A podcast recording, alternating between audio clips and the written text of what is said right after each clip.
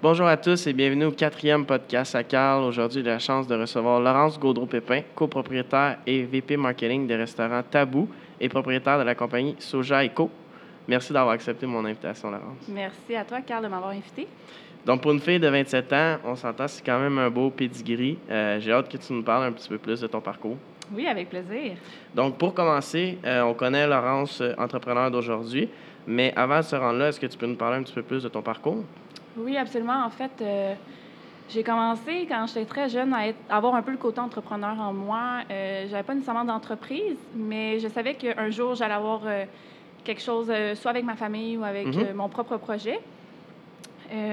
J'ai eu la chance quand même très jeune, avec Tabou, de me lancer en affaires. Je dirais que c'était un peu une opportunité que j'ai eue. C'était vraiment un projet avec, avec mes frères et puis j'ai été un peu inclus dans le projet, si Ouais. on veut.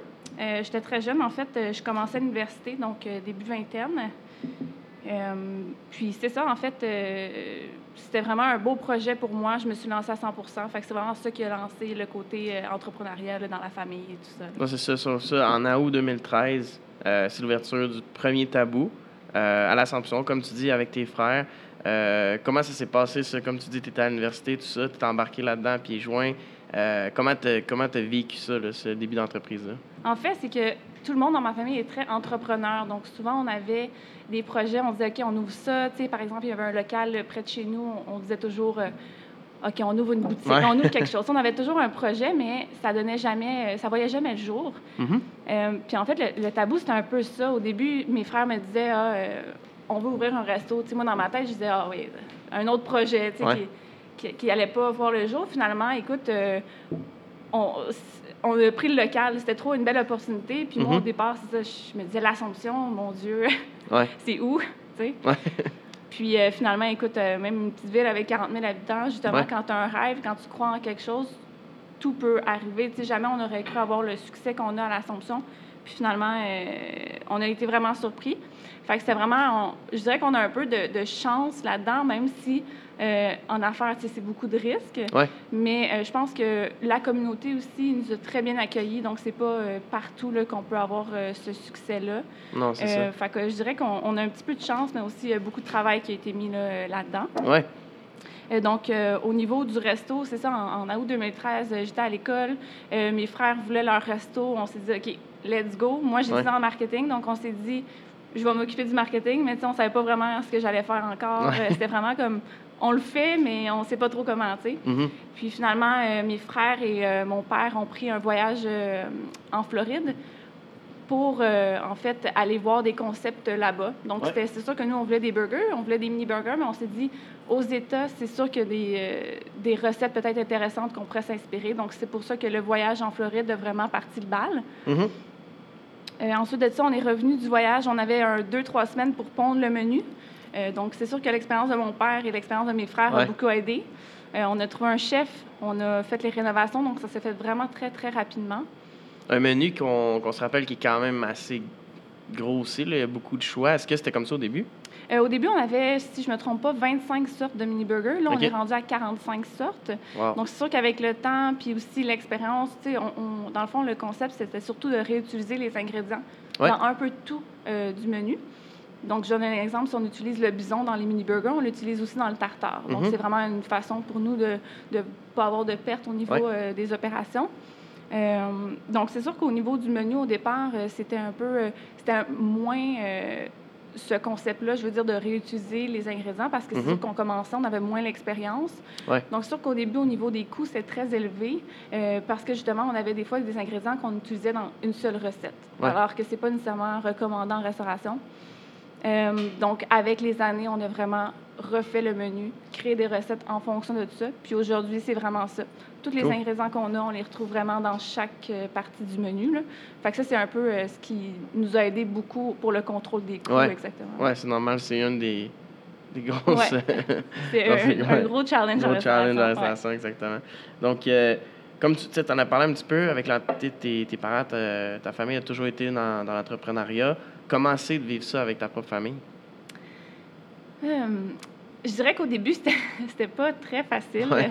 C'est sûr que moi, je pense que ce qui sauvé un peu, c'est que j'étais encore à l'école. Fait que j'étais pas là-dedans Ouais. à temps plein. Ouais. Euh, je pense que j'ai un côté qui est quand même. euh, je dirais pas germaine, là, mais j'aime les choses à ma façon. Puis des fois, c'est sûr que mes frères, des fois, sont plus. euh, ça dépend. Tu sais, des fois, c'est moins grave ou des trucs. Moi, j'ai un gros sentiment d'urgence. Ouais. Des fois, ça peut un peu. euh, ça peut être difficile. Puis je m'en rends compte avec les années. Puis j'essaie vraiment de m'améliorer à ce niveau-là.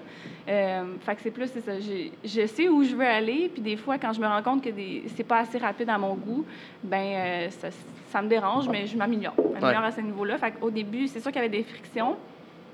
C'est sûr que quand tu as un resto, au début, on était très jeunes. Tu sais, on faisait le party, on Ouais. restait tard, euh, Ouais. les gens venaient nous voir, euh, le monde se déplaçait de la rive sud pour venir jusqu'à Ouais. l'Assomption, ce qui est quand même une heure de route. Fait qu'on finissait tard, on fermait le resto aux 10 heures du matin. Fait que c'était comme pas le même mode de vie, mais on était tellement contents. Puis après ça, tu sais, oh, OK, euh, deux ans, là, on peut pas toujours vivre sur ce mode de vie-là. Donc là, on, on s'est comme calmé un petit peu. Ouais. Puis euh, c'est sûr que, tu sais, en même temps, la clientèle vient pour fêter. Il faut quand même être dans, dans la fête. Dans l'ambiance, c'est ouais, ça. Exactement. Fait c'était surtout être au même niveau puis euh, adopter, là, ça, euh, chaque client, le vibe, dans le fond, Mhm. là, que, que chaque client avait. Puis mes frères étaient vraiment bons là-dedans. Moi, je, moi, je faisais le rush, mais après ça, moi, je suis plus une... Je me lève très tôt le matin, donc Ouais. je restais pas euh, de- debout jusqu'aux 10 heures du matin, mais c'est pour ça que les gars, ils ont été vraiment bons, là, mes deux Ouais. frères, pour, euh, pour maintenir ça. Euh, fait qu'au début, euh, c'est pour ça que c'était comme... euh, on n'avait pas exactement... on savait pas nécessairement où, où est-ce que ça allait aller, non Mhm. plus tabou.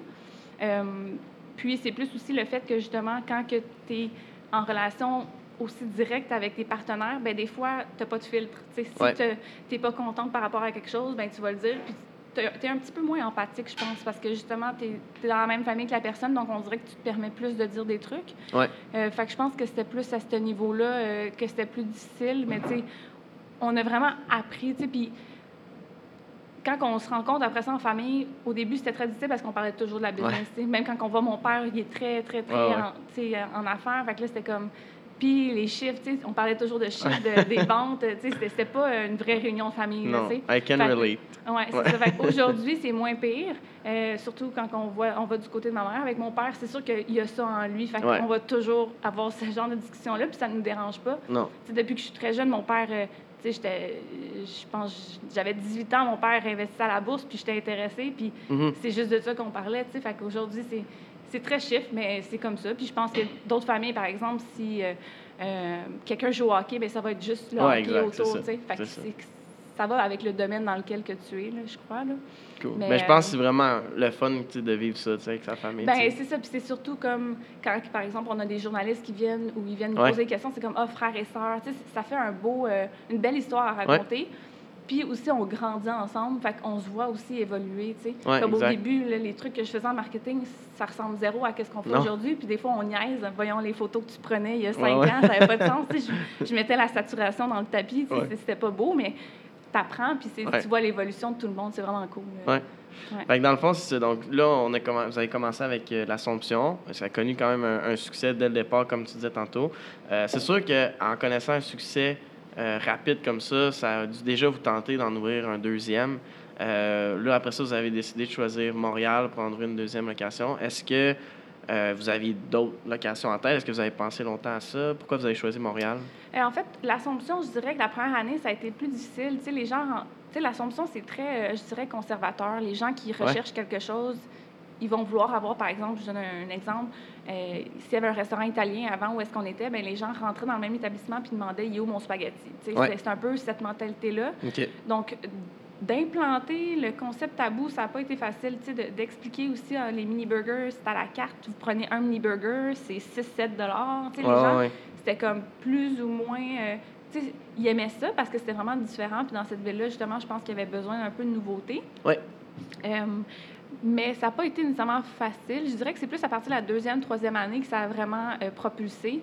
Puis encore, euh, même, je dirais que l'année passée, c'était, à chaque année, on voit vraiment des, des très belles augmentations. Fait que ça, c'est très, ça nous rassure énormément. Mhm. Euh, mais c'est ça, dans le fond, avec le, le succès de l'Assomption, euh, c'est sûr que, dans le fond, on, on- on remplit nos soirs, euh, on est souvent full une, deux semaines d'avance. Ouais. Euh, c'est sûr qu'on aurait pu penser à une, une deuxième succursale dans ce coin-là. Ouais. Je dirais que c'est pas... euh, c'est toujours dans nos plans, peut-être dans le coin de Terrebonne ou quelque Ouais. chose comme ça. Mais on y va vraiment avec les opportunités, puis on veut pas se garocher n'importe où.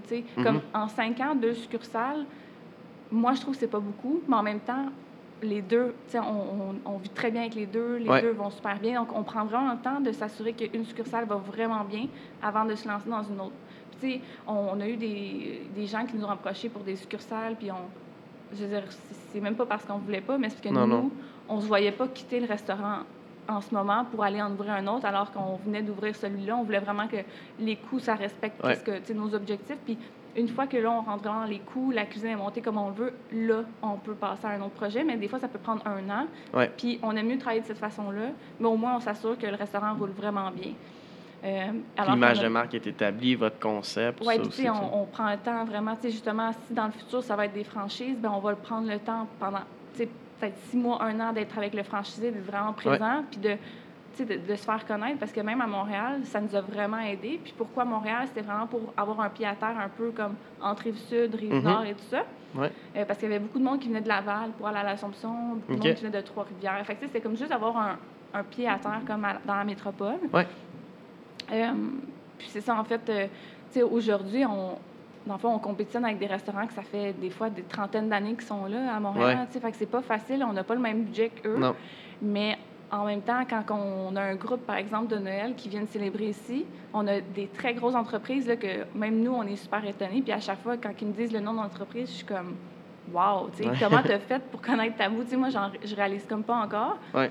Mais quand tu dis qu'ils ont choisi nous versus tous les restos qu'à Montréal, c'est là que je me dis, wow, on fait bien notre job. C'est pour ça qu'on on prend vraiment le temps de bien structurer les choses là, avant de partir sur un autre projet, même si on voudrait là, en ouvrir Non, c'est sûr, c'est certain. C'est Ouais, tentant aussi, tu sais, quand c'est un vraiment concept tentant, marche bien. Mais c'est sûr que nous, on se base beaucoup sur le concept d'avoir des, des anciens restaurants. Donc, c'est sûr qu'au Ouais. niveau de l'investissement, euh, c'est plus cher quand tu prends un local vide. Mhm. Donc, nous, c'est moins vers là qu'on s'en va. tu sais. Fait qu'on s'assure d'avoir un, un ancien restaurant ou du moins un local qui n'est pas nécessairement vide. Ouais. Puis comme ça, on a moins de risques, tu sais, parce que c'est quand même euh, tabou. On est ouvert le midi, on est ouvert le soir, mais Ouais. c'est- pas juste... euh, c'est vraiment une ambiance. Il faut vraiment s'assurer que, ça, que, que tout est là dans la déco, euh, dans l'expérience. Fait que ça demande un petit peu plus d'investissement puis de temps. Ouais. Mais on est vraiment content avec euh, ce qu'on a aujourd'hui.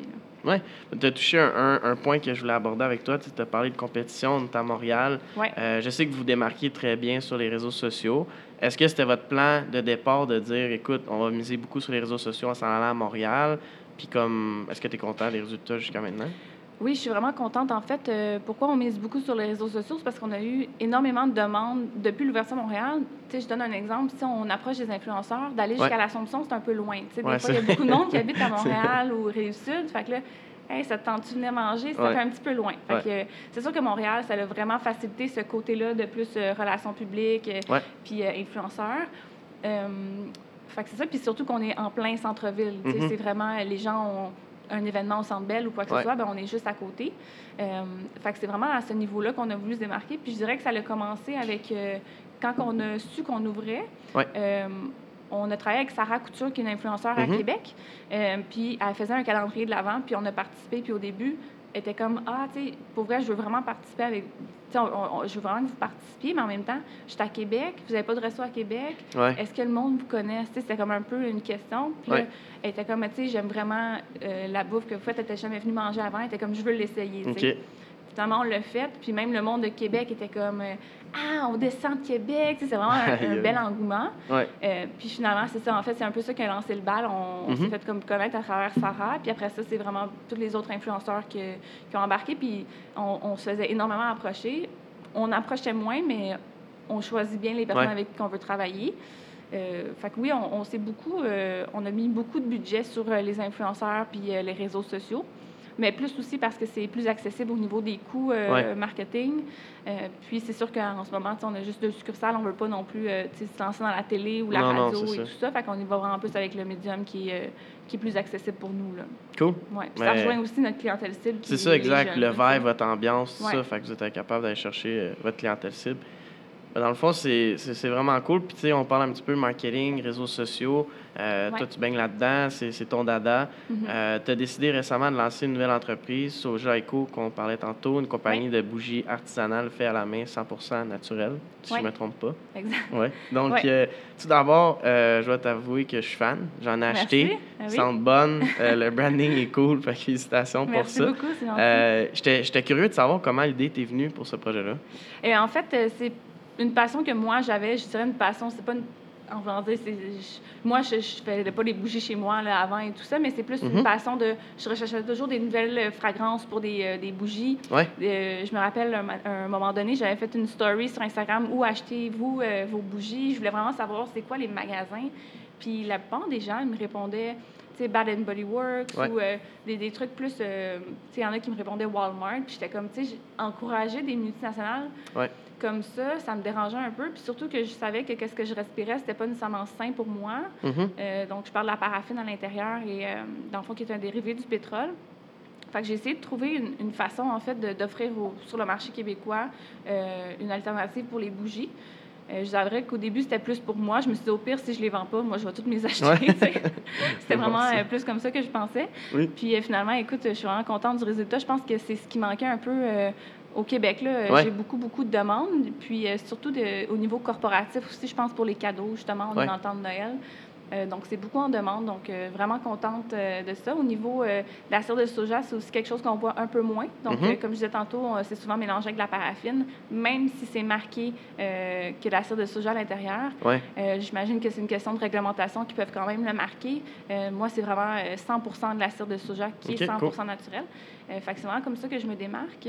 Puis au niveau des fragrances, c'est moins chimique aussi. On- je vais avec des, des, des mélanges un peu plus naturels, là, donc on va moins sentir le, le côté chimique. Là, Ouais. Puis j'y vais avec des, des mix aussi intéressants, puis euh, original. Donc euh, on a, dans le fond, j'ai une bougie euh, avec une fragrance de cannabis et citron Ouais. que je viens de lancer. Donc, c'est pas quelque chose qu'on va voir énormément. Mhm. J'en ai d'autres, lait de coco sucré, cassonade. Tu sais, c'est vraiment... Une muscade, c'est vraiment original. Donc, je pense que ça, ça parle beaucoup. Ouais, mais ça, on en a parlé tantôt un peu. Ouais. Tu sais, tu disais, j'ai lancé ça comme ça, tu m'attendais pas à tout ça. Là, je vois que le, le succès, euh, ça va quand même assez rapidement. C'est quoi tes plans comme court terme pour cette entreprise-là? Ben pour vrai, c'est sûr qu'avec les deux restos, euh, c'est sûr que j'ai pas énormément de temps, mais en Ouais. même temps, je veux pas... Tu sais, s'il y a de la demande, je veux pas euh, manquer d'opportunités. Mhm. en- dans, dans le fond, vraiment, euh, je veux lancer à 100% cette compagnie-là. Euh, un gros problème chez moi, c'est que souvent, j'ai plein de projets, je me lance, puis j'aboutis jamais rien. Fait Ouais. qu'un peu, Soja Eco, c'était un peu un, un défi pour moi. Je me suis dit, OK, là, celui-là, là, je le mets à terme, Ouais. puis je le finis, puis c'est comme... C'est vraiment... Je suis contente pour ça, parce que je suis toute seule là-dedans, puis là, je l'ai vraiment mis à terme. Puis sinon, j'arrive jamais, parce que je suis comme trop occupée, je commence quelque Mhm. chose, puis c'est pas que je veux pas, mais j'ai pas assez de. De tête pour temps, euh, subvenir à tous mes projets. Fait que non, je suis vraiment contente. Fait que je dirais que pour l'instant, je recherche comme un petit local pour mettre toutes les bougies parce que chez moi, euh, ça prend beaucoup de place. Ouais, ça doit. Puis il y a peut-être une petite main là, pour m'aider euh, Ouais. justement avec les commandes et tout ça. Cool. Euh, puis on verra peut-être l'année prochaine. Comme je disais, c'est plus le temps de Noël qui est très occupé. Par Ouais. la suite, je m'attends à un petit boom peut-être pour la Saint-Valentin. Mhm. C'est sûr que l'été, ça va un peu moins sortir. Fait que euh, je vais mettre tous les efforts pour que l'année prochaine, là, le temps de Noël, ce soit vraiment Ouais. gros. Là. Ouais. Prendre le temps de te préparer comme faire Exactement. quelque Puis chose de développer cool. des nouveaux produits aussi. Euh, excellent. Donc, euh, ça, c'est à court terme, mettons, pour Choix. Est-ce, où est-ce que tu vois, mettons, euh, Tabou dans cinq ans? Euh, tabou, euh, je le vois loin, en fait. Euh, c'est sûr que là, ça nous a pris cinq ans de se rendre à une deuxième Ouais. succursale. Ouais, Ça ouais. va prendre moins de temps pour une troisième puis une quatrième. Donc là, on, on a vraiment bien structuré. Là, en fait, on est représenté par une agence immobilière pour des locaux. Donc, en fait, c'est, c'est Corey qui s'occupe de nous. Donc, en fait, lui, il a développé Starbucks un peu partout cool. au Canada. Euh, donc, euh, il est vraiment euh, bien placé niveau immobilier. Ouais. Il s'occupe notamment de certaines chaînes comme Houston et autres. Ouais. Donc, donc, voilà. Donc, on est bien content d'être représenté par lui. Puis par la suite, en fait, je pense que c'est vraiment plus un concept de franchise, mais Mhm. toujours être, en fait, avec les, les Présent, partenaires. comme tu disais. Oui, donc soit qu'on met, nous, un, investi- un investissement pour réduire là, au niveau du montant à mettre pour les franchisés. On veut tout le temps être présent, on veut pas les laisser comme... Ouais. On voit toute la saga avec les franchises, que ce soit Second Cup qui font un recours collectif. euh, Mhm. souvent, être franchisé, tu as plusieurs trucs que tu sais pas nécessairement. C'est sûr que les recettes en restauration, si tous les coûts sont respectés, oui, tu peux faire du 10% du 15% de profit, si Mhm. t'es vraiment... euh, mais c'est ça, c'est sûr que si tu donnes un 10% de royauté ou à une grande chaîne, ben c'est sûr qu'à ce moment-là, dans tes poches, il reste pas grand-chose. Ouais. On veut s'assurer que les personnes avec qui on va s'associer, ben c'est ça, ils, ils se fassent pas euh, avoir. Là. Ouais. Non, c'est une belle vision à avoir pour vrai. Puis. C'est comme tu dis, ça a pris cinq ans d'en avoir deux, mais c'est sûr Ouais. qu'après ça, je te Ben vois aller ça, plus on- rapidement. En, en ce moment, j'ai aussi, avant, je travaillais pour des grandes entreprises comme L'Oréal, MTY. Là, j'ai vraiment mis de côté tout ça, puis pour me concentrer à fond la caisse dans Tabou. C'est sûr qu'avec une succursale, euh, être là à temps plein, ben ça mangeait beaucoup de, de frais, puis Ouais. euh, tout ça. Fait que là, en ce moment, avec deux succursales, on peut se le permettre d'être les trois, dans le fond, actionnaires, employés à aussi plein, à temps plein.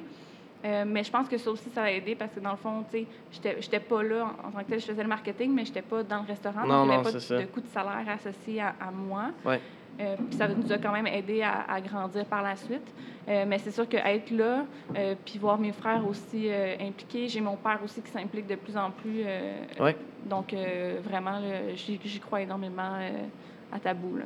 Cool. Donc, c'est ça, Ouais. on a parlé beaucoup de ton père, tes frères, tout ça, mais j'étais quand même curieux à savoir, est-ce que tu avais des mentors ou depuis un petit bout à part, tu mettons ton père, c'est sûr, certains Ouais. qui étaient là beaucoup, comme tu dis, mais. Oui, c'est sûr que mon père était très présent, mais tu sais, je dis mon père, c'est sûr que ma mère aussi, parce que les deux sont très entrepreneurs. Tu sais, autant que Ouais. ma mère, comme je t'en avais parlé, euh, quand on a ouvert Tabou au début, elle a lâché son emploi pour venir nous aider. Tu sais, Ouais. Je pense pas que c'est n'importe quelle mère qui aurait fait ça. Elle a quand même pris un risque de Mhm. comme, pas pouvoir retourner à cet emploi-là par la suite. Fait que je pense que cette fibre-là de prendre des risques, je l'ai eu de mes deux parents. Puis ça, je suis vraiment euh, contente. Je pense que c'est pas tout le monde qui a, qui a ce côté-là. Puis, euh, mais sinon, au niveau de mes mentors, euh, non, pas tant que ça. En, en dire, j'ai beaucoup d'inspiration, mais Ouais. de mentors qui vont m'aider, me conseiller. Je dirais que c'est plus euh, des amis. Mettons, euh, tu sais, si j'ai une question, ben je vais pas hésiter à demander une question Mhm. à quelqu'un qui s'y connaît plus dans ce domaine-là que moi. Euh, sinon, inspiration, c'est beaucoup féminin aussi. Euh, j'ai un petit pincement quand je vois une femme qui réussit en affaires juste parce que je trouve que, ben, en tout cas, de plus en plus, il y en a énormément. Mais je trouve que ça a été quand même un peu long avant que ça, c'est ça, que, que les femmes soient mises de l'avant. Euh, chaque fois que je vois, par exemple, une Andréane Marquis avec Women's qui Ouais. se démarque, euh, ça, je trouve que c'est beau à voir. Fait que c'est plus des, des personnes comme ça là, qui m'in- qui m'inspirent. Cool. Euh, même au niveau euh, les dragons, tu sais, des, des émissions comme ça, je trouve que moi j'aime ça. tu sais. Quand j'étais jeune, j'écoutais justement Dragon's Den Ouais. en, en continu sur mon laptop parce que j'aimais trop ça. tu sais. Ouais. C'est, c'est comme plus de voir les personnes réussir, que ce soit mes amis. Je vais, jamais je vais envier quelqu'un. Je vais bien plus être tellement contente pour la personne. Ouais. Puis je trouve que c'est beau les gens aussi qui font la même chose puis qui s'encouragent entre eux. Fait que c'est Ouais, plus je pense ce- que c'est important ce, aussi. ce modèle-là, dans le fond, que je veux, je veux suivre. là. Cool. Ouais. Pour terminer, euh, je voulais savoir, est-ce que tu aurais des conseils à donner à des gens qui aimeraient se lancer en affaires, soit ouvrir un restaurant, lancer sa propre entreprise, peu importe?